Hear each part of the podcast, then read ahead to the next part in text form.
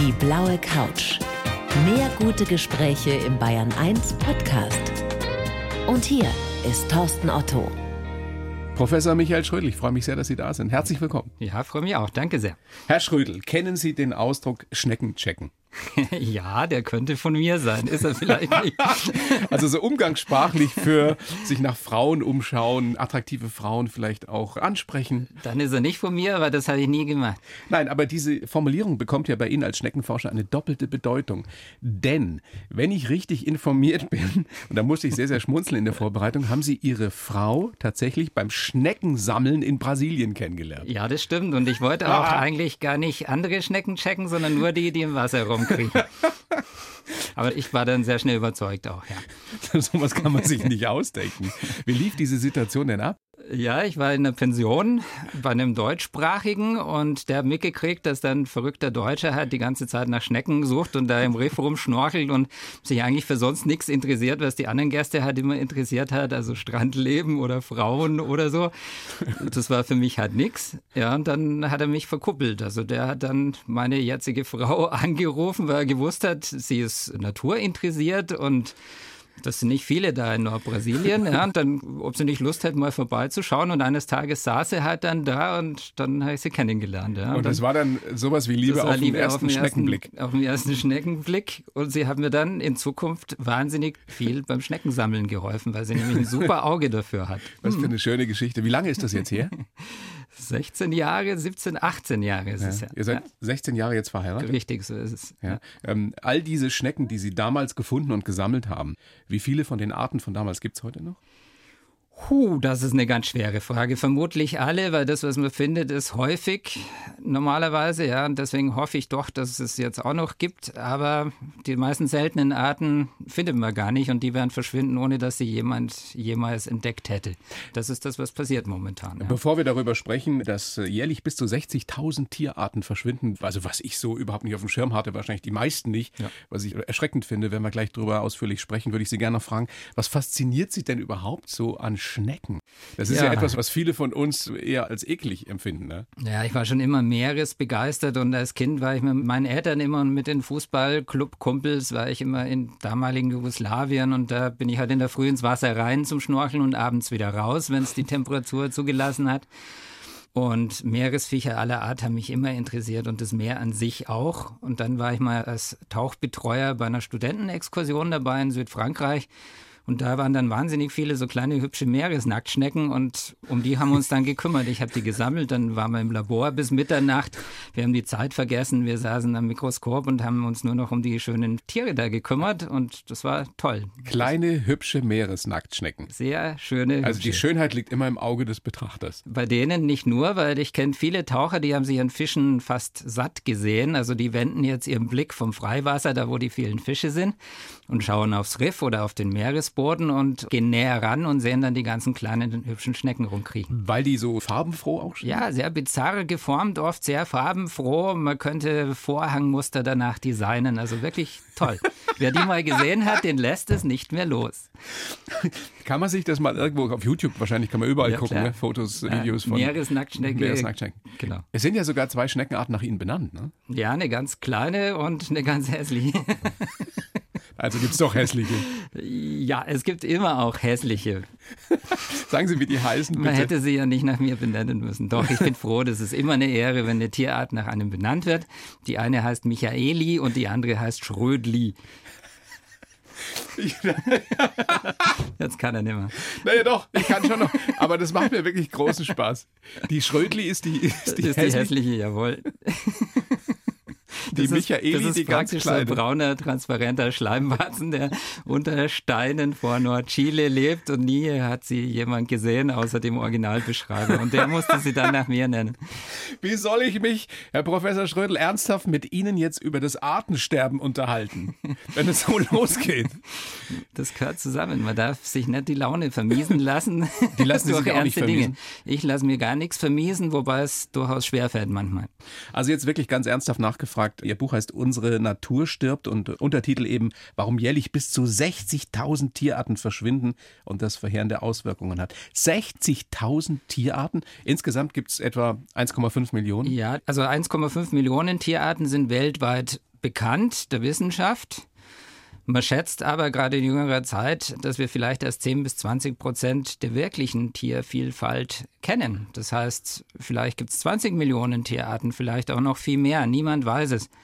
Deswegen sind natürlich so Zahlen, wie viel davon gerade ausstirbt, auch schwer zu schätzen. Da gibt es dann Methoden von Fossilien, wie viel früher ausgestorben ist, was man heute da in den Steinen noch nachvollziehen kann.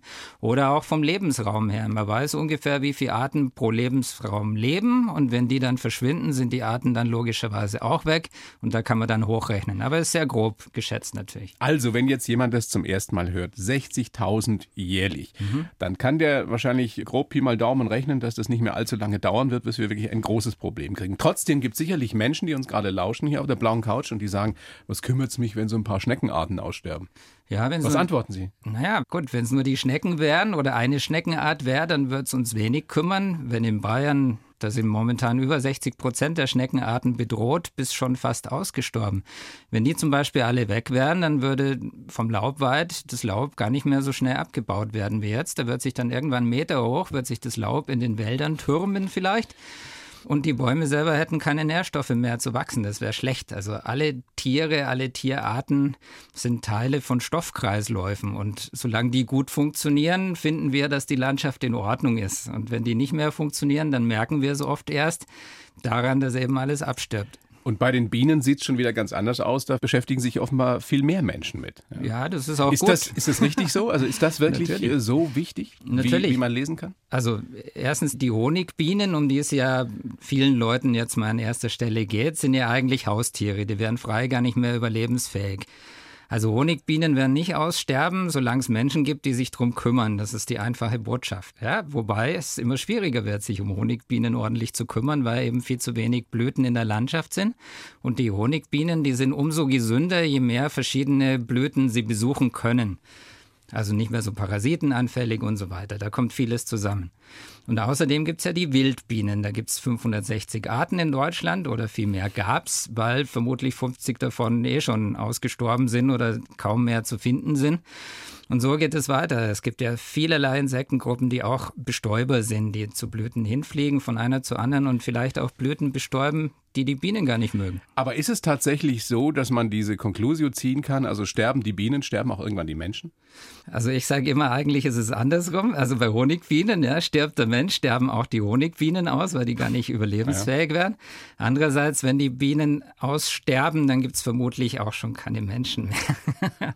also das hängt sehr davon ab, weil wenn die Bienen aussterben, sind viele andere Insekten und andere Tierarten auch schon ausgestorben. Und dann gibt es unsere Zivilisation schon längst nicht mehr. Noch so eine Geschichte, die man beobachten kann, jeder, der gerne mal in Urlaub fährt, der vielleicht auch mal schnorchelt oder taucht, die Korallenriffe. Genau. Das ist etwas, was offensichtlich ist. Die sind einfach nicht mehr so, wie sie früher waren. Ne? Ja, also als Meeresbiologe unter anderem beschäftige ich mich auch sehr mit Korallenriffen und da war es halt vor 20 Jahren noch so, gut, manche Riffe waren gebleicht, andere waren noch in voller Pracht. Und man hat gehofft, es wird wieder? Hat man immer gehofft, habe ich auch gehofft und wenn man dann ein paar gebleichte Riffe nacheinander sieht in verschiedenen Jahren, fragt man sich, war das eigentlich schon immer so? Und da ist die ganz klare Antwort nein, so wie es in der letzten Zeit gelaufen ist, so war es noch nie in der Menschheitsgeschichte. Und spätestens vor zwei, drei Jahren kam eben eine Bleiche, die praktisch alle tropischen Riffe betroffen hat. Also jetzt ist es so, dass selbst die optimistischen Riffforscher-Kollegen davon ausgehen, dass tropische Korallenriffe binnen 20, 30 Jahre praktisch komplett vom Planeten verschwinden. Was hat das für Folgen, außer dass es einfach schade ist für jeden, der sich das mal angeschaut hat, wie schön das war oder ist? Ja, das hat zuerst mal die Folge, dass mit, das ist ja ein Lebensraum, die Korallenpolypen bilden riesige strukturierte Lebensräume und das sind Zentren der Meeresartenvielfalt. Also man schätzt ein Viertel der Meerestierarten überhaupt kommen in Korallenriffen Riffen vor. Ein Großteil von denen ist ohne Riffe dann einfach mal weg. Die kommen auch dann nicht mehr. Ja? Also Andererseits, nur in so einem Nahrungsnetz, wie es in guten Riffen existiert, können die Leute, die dort wohnen, Fische fangen. Auch weiterhin. Ja? Also die Ernährungsgrundlage für Küstenbewohner riesiger Küstenlandstriche fällt dann auch weg. Und dann muss man wissen, dass Riffe, wenn sie nicht mehr von gesunden Korallenpolypen, die Kalk abscheiden, nachgebaut werden, ja, wenn die Korallen weg sind, dann erodiert ein Riff ganz schnell. Das ist eine sehr bröcklige Angelegenheit. Da gibt es dann Bohrschwämme und alle möglichen anderen Faktoren, die ein Riff ganz schnell zu Krümel abbauen. Und dann sind die Küsten nicht mehr vor den immer stärker werdenden Hurricanes, die da so kommen, geschützt. Und dann kann es sein, dass riesige Landstriche einfach verschwinden. Binnen weniger Stürme ist dann alles weg. Das heißt, es betrifft natürlich auch irgendwann dann die Menschen. Würden Sie so weit gehen zu sagen, unsere Natur stirbt? Ja, unsere Natur stirbt und zwar überall, wo also man ein bisschen nicht näher nur plakativ Nein, als Titel gedacht, nicht. sondern es ist Ihre Über Überzeugung. Ja, also zumindest die belebte Natur stirbt, weil die unbelebte kann ja gar nicht sterben. Ja, das, das sage ich dann immer. Ja, bloß man muss sich im Klaren sein. Sogar bei uns findet dieses Sterben statt. Nur hat es vor dem Volksbegehren Artenvielfalt kaum jemanden interessiert. Aber unsere Wälder sind meistens keine Wälder, sondern Forste, also Wirtschaftswälder im schlechtesten Fall einfach Fichtenmonokulturen auf einem Großteil der Fläche und da lebt fast nichts drin. So ein alter Buchenwald, wo alte Bäume sind, da leben tausende von Tierarten drin. Die gibt es aber fast nicht mehr. Also, wenn man Ihr Buch liest, und ich finde, das kann man tatsächlich auch nur häppchenweise machen, weil sie es äh, so wie manchen, eine ja, Horrorvision liest. Es ist leider keine. Ist, das ist die Realität. Realität ist es nicht, aber eine Projektion. Also wenn es eine Prognose wäre, würde ich davon ausgehen, es trifft so ein. Also Wahlprognosen schätzen das Ergebnis der Wahlen möglichst korrekt. Das hier ist eine Projektion, ein Szenario. Was würde wohl passieren, wenn wir ungefähr so weitermachen als Menschheit, wie wir es jetzt tun? Das heißt aber auch, wenn man Ihrem Buch glaubt, dass wir die globale Krise, in der wir schon längst stecken, also die Biokrise, dass wir die total unterschätzen. Total unterschätzen. Nach wie vor ist es so. Trotz Volksbegehren und trotz Fridays for Future und Protesten, es wird immer noch komplett unterschätzt und vielleicht kann man das so verdeutlichen. Die meisten Leute sehen Klimawandel ja als real existierendes Megaproblem an, was es auch ist. Und wenn das eine Bombe ist, dieser Klimawandel, eine Zeitbombe, die ziemlich schnell tickt sogar, ja, dann sage ich immer, diese Zeitbombe hat biologische Zünder. Weil das Leben, das stirbt sehr schnell von einem Tag auf das, das andere. Richtig, genau. Und an vielen Stellen sterben uns die Arten weg, sterben uns die Ökosysteme weg. Und es sind immer noch die Ökosystemleistungen, also sauberes Wasser, saubere Luft, Nahrung etc., von denen wir als Menschheit leben, trotz aller Technik. Und es wird auch so bleiben. Wie viel Zeit haben wir noch? Das ist schwer zu sagen. Also je länger wir warten mit wirklich konsequenten Gegenmaßnahmen, desto gefährlicher wird die ganze Sache und desto unwahrscheinlicher wird, dass das alles noch für uns zu einem guten Ende kommt. Was macht Sie trotzdem so optimistisch, wie Sie jetzt da vor mir sitzen? Weil wir als Menschheit noch nicht mal annähernd ernsthaft versucht haben, das, was es alles zu tun gäbe. Es gibt massig Möglichkeiten, das zu tun. Also wir Aber wenn ich mir unsere Politiker anschaue, das dann habe ich nicht das Gefühl, die reden viel, was den Klimawandel oder die Klimakatastrophe sogar betrifft. Aber wenn da Beschlüsse gefasst werden müssen, ist man sich zumindest nicht einig. Ja, Und wenn ich nach China schaue oder auch nach Amerika, ah. Da interessiert es keine alte Sau, hätte ich fast gesagt. Das stimmt nicht. Also in China ist es so, das sind zwar aktuell die größten Umweltverschmutzer, kann man jetzt mal ganz kurz, ich sage es einfach kurz, so sagen. Andererseits werden Tausende von allzu dreckigen Fabriken und Kraftwerken geschlossen, weil die Chinesen, jedenfalls die Regierung, erkannt hat, so kann es unmöglich weitergehen. Und das geht leider nicht nur für Chinesen, sondern auch für uns alte Industrieländer, die wir jahrhundertelang schon den Planeten ja, ausbeuten, wo es halt geht, ohne Rücksicht auf Verluste meistens. Wir sind zwar vielleicht momentan nicht so umweltdreckig, aber wir waren es in der Vergangenheit. Und wenn man das alles zusammenrechnet, sind immer noch die größten Verschmutzer die europäischen Länder und auch die USA und eben nicht China. Das muss man auch wissen dazu. Also wir haben eine riesige geschichtliche Vergangenheit und wir sollten uns davor nicht drücken. Und geredet wirft viel, das, das sehe ich ja schon als Fortschritt. Ja, früher ist ja über das Thema nicht mal ernsthaft diskutiert worden. Jetzt tun wir es und es müssen aber unbedingt Maßnahmen her und zwar sehr viele auf allen Ebenen, von der Politik bis über die Wirtschaft Einzelnen. bis zu jedem Einzelnen und dann darf sich niemand ausnehmen. Darüber können wir gleich ein bisschen ausführlicher noch sprechen. Jetzt würde ich Sie erst, Herr Schrödel, mit Ihrem Lebenslauf konfrontieren, oh. den ich für oh Sie geschrieben habe. Sie lesen den vor Aha. und dann besprechen wir das ausführlichst. Bitte schön. Ich heiße Michael Schrödel und möchte die Welt retten. Hui. Für diese kindliche Utopie bin ich bereit, alles zu geben. Meine großen Leidenschaften sind die Natur und faszinierende Lebewesen wie die Schnecken. Geprägt haben mich viele Forschungsreisen, mein wilder Firmpate und ein ölverschmierter Pinguin. Ich weiß, wie es sich anfühlt, im Eismeer festzufrieren und wie es ist, über der Erde zu schweben. Dabei war ich ein schüchternes, ängstliches Kind, aber ich habe gelernt, dass man viel erreichen kann, wenn man seinen eigenen Weg findet und genügend Mitstreiter findet. Deshalb möchte ich auch unbedingt mit Angela Merkel ein paar Wörtchen reden. ja, das würde ich sehr gerne. Ja? Ja, das würde ich tatsächlich gerne, weil ich mir nicht vorstellen kann, dass eine gelernte Physikerin, die als Klimakanzlerin ja durchaus Engagement gezeigt hat, im Endeffekt ein bisschen von diesem Weg abgekommen ist oder zumindest scheint es so. Und Aber was würd, glauben Sie, was würde sie antworten, wenn sie mit all dem konfrontiert würde, was Sie sagen? Nicht. Mich würde es interessieren, was ein rationaler Mensch, und das ist sie mit Sicherheit, zu den ganzen Fakten sagt, denn unter anderem jetzt die Scientists for Future, 26.800 Wissenschaftlerinnen und Wissenschaftler, auf ein paar Fakten auf einem einzigen Papier komprimiert haben. Und da steht einfach drin, es gibt die Klimakrise, es gibt das Artensterben. Zusammen ist es eine ganz üble Kombination, die gefährlich für die ganze Zivilisation ist. Und das sind Fakten, die sind nachprüfbar und es gibt Zehntausende von Leuten, die sich damit beschäftigen, die das auch so sehen. Und wie kann man vor diesen Tatsachen die Augen verschließen oder zumindest den Mund verschließen und nichts tun oder jedenfalls viel zu wenig tun? Es ist ja das auch so, dass durchaus, ja, das wäre eine spannende Geschichte. Ja. Vielleicht ergibt sich ja da was in nächster Zeit. Ja, also weil da drin steht, ich möchte die Welt retten. Ja, das möchten vielleicht viele. Ich, ich weiß, dass das äh, ein bisschen überdimensioniert klingt, aber im Endeffekt, wenn man nicht versucht, an vielen Dingen was zu ändern, dann gibt es auch überhaupt keinen Fortschritt in der Hinsicht. Und wahrscheinlich geht es vielen Leuten so, die denken, naja, was kann ich als Einzelner schon ändern? Richtig. Und wenn man es dann versucht, sieht man, hoppsa, ja, man kann ja doch was ändern. Und zum Beispiel von meinen alten Kumpels, ja, wir sind früher mit Motorrädern durch die Welt gefahren und haben natürlich auch nicht gewusst, was wir dabei vielleicht anrichten, ja, durch Abgase, durch irgendwas. Von denen sind ein paar mittlerweile sehr nachdenklich geworden, weil sie sehen, diese Art von Lebensweise, wie es früher völlig normal war, die geht auf Dauer nicht und schon gleich gar nicht für die ganze Menschheit. Und es kann ja auch jeder relativ einfach für seine Ökobilanz was tun. Ja. Es ist ja nun mal so, dass viele von uns trotzdem ab und zu mal fliegen oder mit dem Auto fahren. Ja. Aber Sie zum Beispiel machen was, um das auszugleichen? Also also fliegen tue ich praktisch überhaupt nicht mehr und werde ich auch nicht, wenn ich es vermeiden kann. Und wenn ich doch mal fliegen muss, was ich nicht ausschließen würde, dann würde ich einfach das CO2 kompensieren. Das ist meistens bloß ein Mausklick weit weg. Und dann gibt es Leute, die sagen, ja, weiß man denn, dass dafür dann wirklich Bäume gepflanzt werden oder Gaskocher für Leute in Kenia, die sonst als Brennholz den Wald roden würden. Nein, das weiß ich nicht, aber ich bin guter Hoffnung. Und wenn ich es nicht versucht habe, dann brauche ich mir selber auch nicht vorwerfen, dass ich es nicht versucht habe.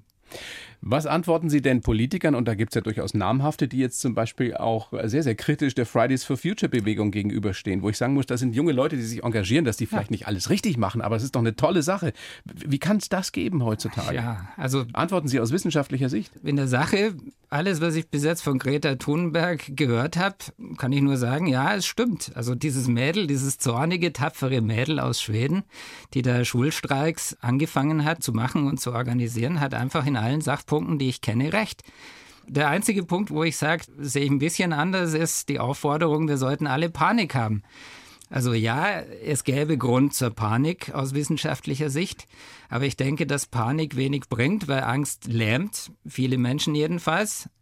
Und was wir brauchen, ist Leute, die aktiv die Ursachen angehen, ja, und versuchen abzustellen, ja, sich zu ändern, andere zu motivieren und das ganze Wissen, was ja längst da ist, endlich in Taten umzusetzen. Gab es denn bei Ihnen so ein Schlüsselerlebnis, an dem Sie wussten, ich muss da was tun, ich muss mich für Artenschutz einsetzen, ich muss die Welt retten, ja, also um im, in Ihren Worten zu bleiben? Das ist ne? ja immer so, oft merkt man ja die Dinge erst im Nachhinein. Also ich habe es währenddessen nicht gemerkt, aber ein so ein wichtiges Ereignis in meinem Leben war, eine thailändische Tauchlehrerin, die uns da zum Schneckensammeln geführt hat in ein angeblich sehr schönes Gebiet.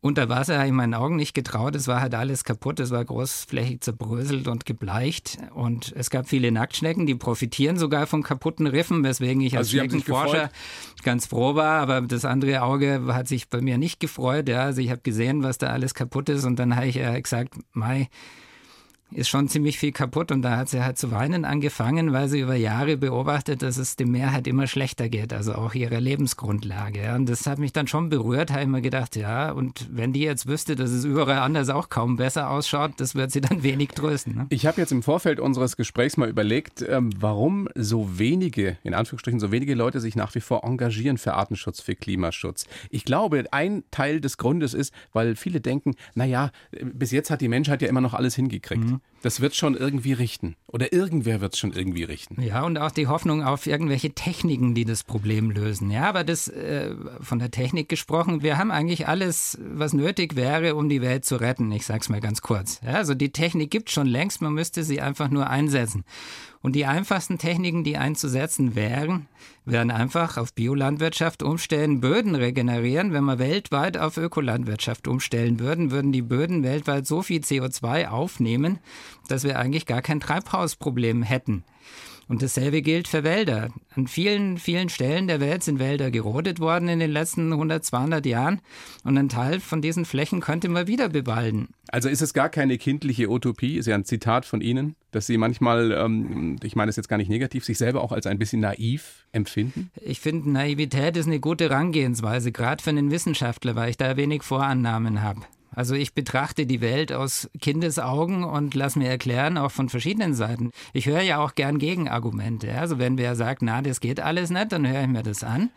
Dann lese ich nach oder erkundige mich und dann komme ich selber zu einer Meinung und die vertrete ich dann weiterhin. Und wenn der Nächste oder die Nächste daherkommt und wieder sagt, es geht nicht, dann bin ich gut präpariert und habe Gegenargumente. Also Sie sind kein sturer Ideologe. Ich bin Von denen gibt es ja nun auch welche ich, ja, auf beiden Seiten. Ja, gibt sicher, aber das ist wenig problemlösend. Also ich sehe mich eher als jemand, der für sich und seine Familie eine möglichst problemarme Welt hätte. Ja? Und nicht bloß für meine Familie, sondern am besten für alle Menschen. Und ich sage immer, Klima retten oder Arten retten ohne Menschen, das wird nicht funktionieren. Entweder wir retten Klima, Arten und Menschen oder gar nichts von dem wird ja, funktionieren. Der, der Erde wird es relativ relativ wurscht sein, ob es die Menschen ja, irgendwann mal nicht mehr gibt. Da trösten sich sogar manche Kollegen damit, dass, dass die Natur, jetzt kommen wir wieder zum Buchtitel, zu eben dann doch nicht ja. stirbt, sondern dass Bakterien überleben in irgendwelchen Ritzen und Spalten zusammen mit Kakerlaken und Ratten und vielleicht auch ein paar Menschen. Das möchte ja gar keiner ausschließen.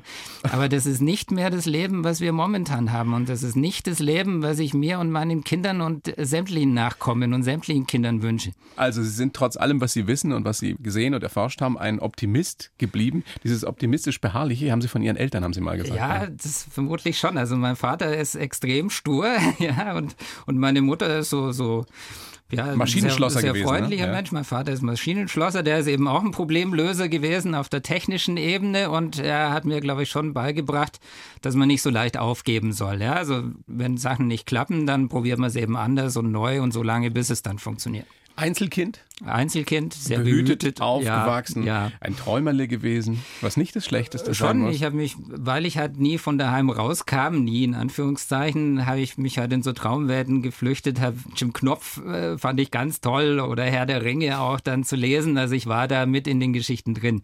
Und Sie haben eine blühende Fantasie wohl gehabt und haben Sie wahrscheinlich immer noch. Ja. Und was ich so spannend fand, Sie haben es selber geschafft, die Albträume, die Sie, die Sie eine Zeit lang hatten, wegzukriegen damit, indem Sie sich selbst als äh, Superheld praktisch in ihren Träumen ja, das, kreiert haben. Äh, das kam automatisch. Das, also ich habe, ich weiß jetzt, dass viele Kinder, die schlecht schlafen, irgendwann lernen, in ihre Träume aktiv einzugreifen.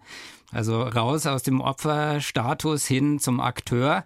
Und sobald man die Kontrolle zurückgewinnt, sogar über Träume, dann verlieren die ihren Schrecken. Kann man das lernen, auch als Erwachsener? Man kann es anscheinend lernen. Ich kann es jetzt auch nicht, aber ich brauche es jetzt auch nicht. Weil Sie können es schon. Ich, ja, man muss sich, das ist gar nicht so einfach. Also man muss sich ja zeitlang damit beschäftigen, aber wenn man sich Dinge intensiv wünscht vor dem Einschlafen, dann kann es sein, dass man genau diese Träume dann auch hat. Das ist so der erste Schritt in das luzide Träumen. Luzides Träumen. Ja, ja. Ähm, hilft Ihnen das heute auch bei Ihrer zweiten Leidenschaft? Sie arbeiten ja auch als Hypnotiseur. Ja, tue ich. Ja, also eine gewisse Fantasie sollte man haben, ja. Und ich fand es immer schon spannend, was unser menschlicher Kopf, wie der so funktioniert und was da alles auch nicht funktioniert. Ja, mit Albträumen, wie kommt man dazu oder wie kommt man dann auch wieder raus? Und im Prinzip leben wir alle in einer hypnotischen Welt. Hypnose, kann, eine der Definitionen ist eine Unterhaltung mit dem Unterbewusstsein. An das man ja so schwer rankommt. An das man schwer rankommt, wenn man will. Ja, also rein durch Willen kommt man nicht an sein Unterbewusstsein ran. Das schützt sich dann schon, vor allem wenn man irgendwas Sinnvolles machen will, dann schützt sich das Unterbewusstsein dann sehr gut. Aber andere zum Beispiel, die Werbung. Die Werbung bei uns lebt davon, hypnotische Botschaften zu senden auf allen möglichen Wegen. Und meine Beschäftigung mit der Hypnose Hat mir viel gebracht, weil ich jetzt nämlich die Mechanismen kennengelernt habe, wie man von außen versucht wird, also manipuliert wird im Endeffekt auch. Aber Hypnose hilft ja wohl ähm, bei vielen Geschichten, also bei Schmerzen, bei Stress. Ja, ja. Ich weiß nicht, Sie sind der Experte. Ja, also wir haben ja das Bewusstsein mit unserem Willen und dann haben wir Menschen ja noch, der größte Teil des Hirns arbeitet ja unterbewusst. Da werden viele Dinge gesteuert, also unsere Motorik, unsere Atmung, das Herz, das Immunsystem unter anderem. Viele Dinge. Also zum Beispiel, wenn jemand versucht, sein Herz schneller schlagen zu lassen und jemand sagt seinem Herz, schlag doch mal schneller, dann schlägt er gar nichts schneller. Wenn ich mir aber eine bildliche Vorstellung mache über irgendwas, was mich total erfreut oder auch erschreckt hat, zack, schon schlägt das Herz schneller. Ja? Also und andersrum geht es Bildern genauso. und indirekt arbeiten. Man kann es auch verlangsamen dadurch. Ne? Genau, man kann es verlangsamen. Was ja Taucher tun. Was Taucher tun und ich früher auch getan habe. So lange, bis ich mal mein Herz so verlangsamt habe, dass ich gemerkt habe, hoppsa, es hat aufgehört zu schlagen. Zumindest habe ich mir das damals gedacht. Und dann war Schluss mit Herzverlangsamen. Aber Hypnose ist ja auch wieder so eine Geschichte, äh, wo viele noch so diesen Irrglauben haben, das ist doch alles Humbug und so weiter. Ist es das überhaupt nicht. Es ist wissenschaftlich längst erwiesen, dass das, das funktioniert. Ja, ja, klar.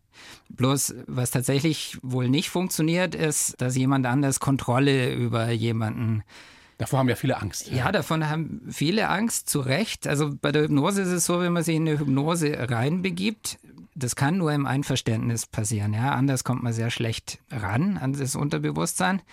Und dann hängt es davon ab, was das Unterbewusstsein halt gut findet oder nicht gut findet. Und äh, man sollte schon aufpassen. Also man sollte nicht irgendwo hingehen und sich denken, na gut, da ist jetzt jemand, den finde ich jetzt vielleicht nicht so wahnsinnig sympathisch, aber der ist ein Hypnotiseur, dann soll der mal machen. Also da wäre ich sehr vorsichtig. Man sollte schon zu ausgebildeten Hypnotiseuren gehen. Und auch ein gewisses Vertrauensverhältnis haben. Ja. ja, zu Leuten, die auch noch da sind, wenn man wieder aufwacht. Sie haben ja auch ein Buch drüber geschrieben, Schluss mit Schnupfen. So besiegen genau. Sie grippale Infekte. Einfach und schnell, ohne Medikamente. Und das hat auch mit Hypnose eben zu tun. Das Selbsthypnose. Hat, das hat mit Selbsthypnose zu tun, ja. Also, War der Anlass, dass Sie Schnupfen hatten? Ja, klar. Als Schneckenforscher, als Meeresschneckenforscher muss man ja oft zum Tauchen gehen und dazu braucht man den Druckausgleich, sonst kommt man gar nicht unter Wasser. Und der Druckausgleich funktioniert mit Schnupfen halt dummerweise nicht. So, und dann bin ich halt mal wieder im Flugzeug gesessen mit Klimaanlage, habe mich erkältet und die ganze Tauchexpedition war halt schon mal wieder gefährdet. Dann habe ich mich daran erinnert, es gab von einem sehr berühmten Hypnotiseur so eine Kurzanleitung, wie man sein Immunsystem beeinflusst. Da haben wir gedacht, was habe ich zu verlieren? Ich probiere es jetzt einfach. Ja, der Schnupfen war tatsächlich am nächsten Tag weg und ich bin zum Tauchen gegangen. Und dann habe ich die nächsten Male, wenn halt so ein Anflug von Schnupfen kam, habe ich das wieder ausprobiert. Das hat jedes Mal funktioniert. Das hat die ersten paar Mal jedes Mal funktioniert. Einmal habe ich dann zwei Tage Schnupfen gehabt. Das werte ich aber auch als Erfolg, weil der normale Schnupfen dauert eine Woche oder noch länger. Und dann habe ich es meiner Frau erzählt. Die hat sich eh schon gewundert, was ich jetzt wieder Komisches mache. Also ich mache gern Selbstversuche, muss die, ich die gestehen. ja, die wundert sich öfter. Ja, Seit 17 stimmt. Jahren. Das stimmt, aber sie hat auch gelernt, vertraut mir da auch. Und bei ihr hat es auch funktioniert. Bei meinen Kindern hat es funktioniert, bei etlichen Kumpels, Bekannten hat es auch funktioniert. Ja, und das kann jeder lernen. Jeder, der will und ein bisschen Geduld mitbringt. Manche, also wenn wer sagt, ach, Unterbewusstsein ist eher Schmarren, dann hat Hypnose, Selbsthypnose keine Chance. Wenn jemand offen ist und sich denkt, ja, warum nicht, so eine spielerische Art und Weise mitbringt und auch mal in Bildern denkt, ja, dann hat man gute Chancen damit. Und Spannend. man muss es natürlich machen. Ja, manche Leute sagen zu mir, das funktioniert ja gar nicht frei. Wie oft hast du es denn probiert? Ja, einmal, aber es hat nicht funktioniert. Also ein bisschen Geduld, es kann beim ersten Mal funktionieren, aber es muss nie. Sie sind ein Typ, das gibt's ja gar nicht. Ja, Herr Professor Schrödel. Schneckenforscher, Klimaaktivist. Schneckenschnupfen und. Schneckenschnupfen und Hypno ja, Hypnose. Genau. Wahnsinn. Zurück noch kurz zu Ihrer Kindheit. Ihr Firmpate, den haben wir noch gar nicht ja, angesprochen. Der. der. hat wohl Ihre Begeisterung für die Natur, für Abenteuer, für all das geweckt. Das muss ein wilder Hund gewesen ja, sein. Ja, das war und ist wahrscheinlich ein wilder Hund. Also, also den gibt's noch, ja? Den gibt's noch. Ja, letztens habe ich ihn wieder gesehen und wir reden immer noch über die alten Tauchabenteuer und wir haben uns halt damals, das war so in den Anfangszeiten des Tauchens, da gab's noch keine großen Sicherheitsapparate und keine Tauchcomputer. Also wir haben uns einfach runter versenkt und ich war damals neun Jahre alt, glaube ich, dann ja, Bur, magst halt? Dann sage ich, ja klar, warum nicht? Und dann hängt da mal so Doppelzehnerflasche, die hat mehr gewogen als ich damals drauf und blub, dann waren wir halt unten auf 40, 50 Meter. Also das ist nicht zum Nachmachen zu empfehlen. Ja, bloß damals war das normal. Und das war für mich eine völlig neue Erfahrung aus einer behüteten Elternhaushalt, diese Wildheit. Ja. Und äh, ich habe gemerkt, ich war oft bei den Wilden der Vernünftige. Also andere sagen, ich war von den Wahnsinnigen der Vernünftigste immer. Sie haben dann als, als Jugendlicher ja viele Reisen unternommen. Sie waren auch einer der allerersten Gleitschirmflieger. Das ne? ist richtig. In Deutschland war ich einer der ersten. Ja. Wahnsinn. Ja, das ja, aber ich meine, ich, ich versuche das zusammenzukriegen, weil Sie ja wohl eben so ein schüchterner kleiner Junge waren. Ja, ich habe faced the fear. Ich habe alle ja? meine Ängste ja, ich ausgelebt, glaube ich schon. Ehrlich? ja, ich denke schon. Machen Sie bis heute? Ist das so ein, so ein, so ein Lebensmotto? Also ich mache es also ja nicht bewusst. Deinen Ängsten ich mache es nicht bewusst, sondern das kommt halt so. Dann denke ich mal, ups, das ist interessant. Dann sagt eine andere Stimme in mir, oh Gott, da traue ich mich aber nicht. Und dann schlafe ich meistens drüber und dann mache ich es halt doch, aber eben so, dass ich es auch überlebe und dass ich auch das nächste Abenteuer dann wieder angehen kann. Ja, genau. Aber sind Sie, sind Sie immer noch so verrückt? Also lassen Sie sich auf Sachen ein, wo andere sagen würden, du spinnst ja? Weiß ich nicht. Für mich ist das Verrückteste momentan, dass ich mich bei dem Umweltthema da so einlasse. Ja, ich halte Reden. Früher hätte ich öffentlich kein einziges Wort sagen können oder vor der Klasse frei sprechen auch oder so. Auch das kann man ja? ja mit Hypnose hinkriegen. Auch das ne? kann man super hinkriegen. Das habe ich auch in Selbsthypnose hingekriegt, muss ich sagen. Ja, also ich habe mich selber so weit gekriegt, dass ich sehr frei und ohne Nervosität oder fast ohne jedenfalls öffentlich sprechen kann. Sie haben Sachen erlebt, die kann man eigentlich wirklich gar nicht erfinden. Ja. Diese Geschichte hängt auch wieder mit dem Gleitschirmfliegen zusammen. In Chile muss das gewesen ja. sein. Da wurden sie mit einem äh, damals schon verstorbenen chilenischen Nationalhelden verwechselt. Mhm.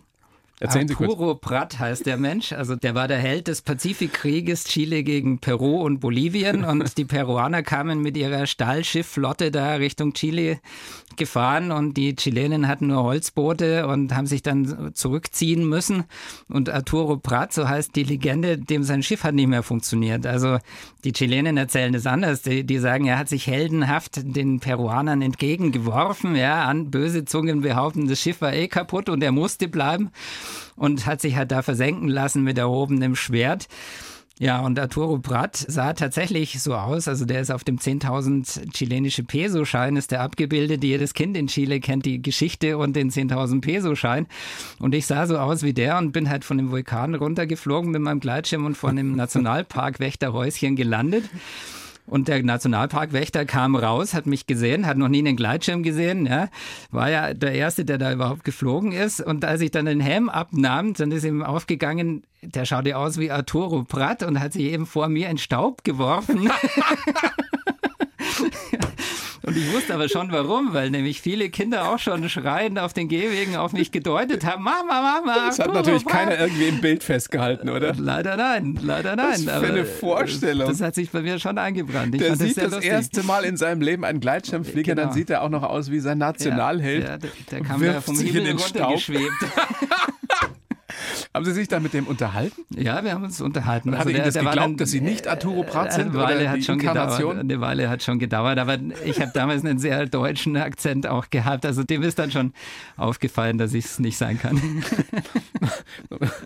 Kurz noch zurück zu Ihrer Biografie. Sie haben Biologie studiert, dann eben auf die Schnecken ja. gekommen, mhm. die Welt bereist. Gibt es irgendeinen Ort, wo Sie noch nicht waren, wo Sie unbedingt hin wollten? Klar, es gibt jede Menge Orte. Es gibt aber auch schon viele Orte, wo ich schon war.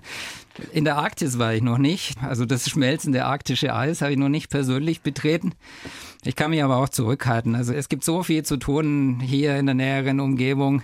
Ich muss jetzt nicht unbedingt auch noch in die Arktis fahren, wenn es keinen konkreten fest Anlass gibt. seit vielen Jahren auch. Seit vielen Jahren, aber das hat mich nie gehindert. Ich war ja Dauerforschungsreisender damals auf Expeditionen in die Antarktis. Da war ich öfter, auch monatelang auch schon als ich Familie hatte. Also für mich finde ich, ich war sehr viel unterwegs, das war auch gut so und jetzt habe ich große Erfahrungen und die versuche ich weiterzugeben. In der Antarktis, weil Sie die ansprechen, da sind Sie mal festgefroren, ne? Ja, das war, das war mit dem deutschen Eisbrecher Polarstern. Also wir haben eine Herbstexpedition gemacht in das sich bildende Wintereis rein und sind halt so weit nach Süden da reingebrochen, wie es ging. Und dann sind Motoren ausgefallen. Ich meine, da gibt es mehrere Motoren, aber ich glaube, zwei waren es, davon sind ausgefallen. Und dann sind wir erstmal festgesteckt. Und als, Wie lange? Das, als sich das rumgesprochen hat, waren sofort Schnaps und Chips und Zigaretten in dem Boardshop ausverkauft, weil sich alle gedacht haben, oh Gott, wenn wir da nicht mehr rauskommen, hängen wir ein halbes Jahr im Eis fest. Boah. Ja, Aber und dann, wart ihr nicht, oder doch? Nee, also wir, wir haben dann im Rückwärtsgang mit Rangieren vor und hinter haben wir uns halt nach Norden durchgebrochen. Ich, das hat mindestens zwei Wochen gedauert, bis wir halt dann wieder in einigermaßen freiem Wasser waren. Und während der ganzen Zeit war unklar, ob wir es schaffen, raus oder nicht. Wie viele Leute auf dem Schiff? Ja, ungefähr 100, also 50 Wissenschaft und 50 Besatzung. Da lernt man sich kennen, oder? Schwimmende, so wackelnde, wackelige Blechdose. Und das war auch, glaube ich, auch das Jahr, als zum ersten Mal Big Brother in dem, im deutschen Fernsehen war.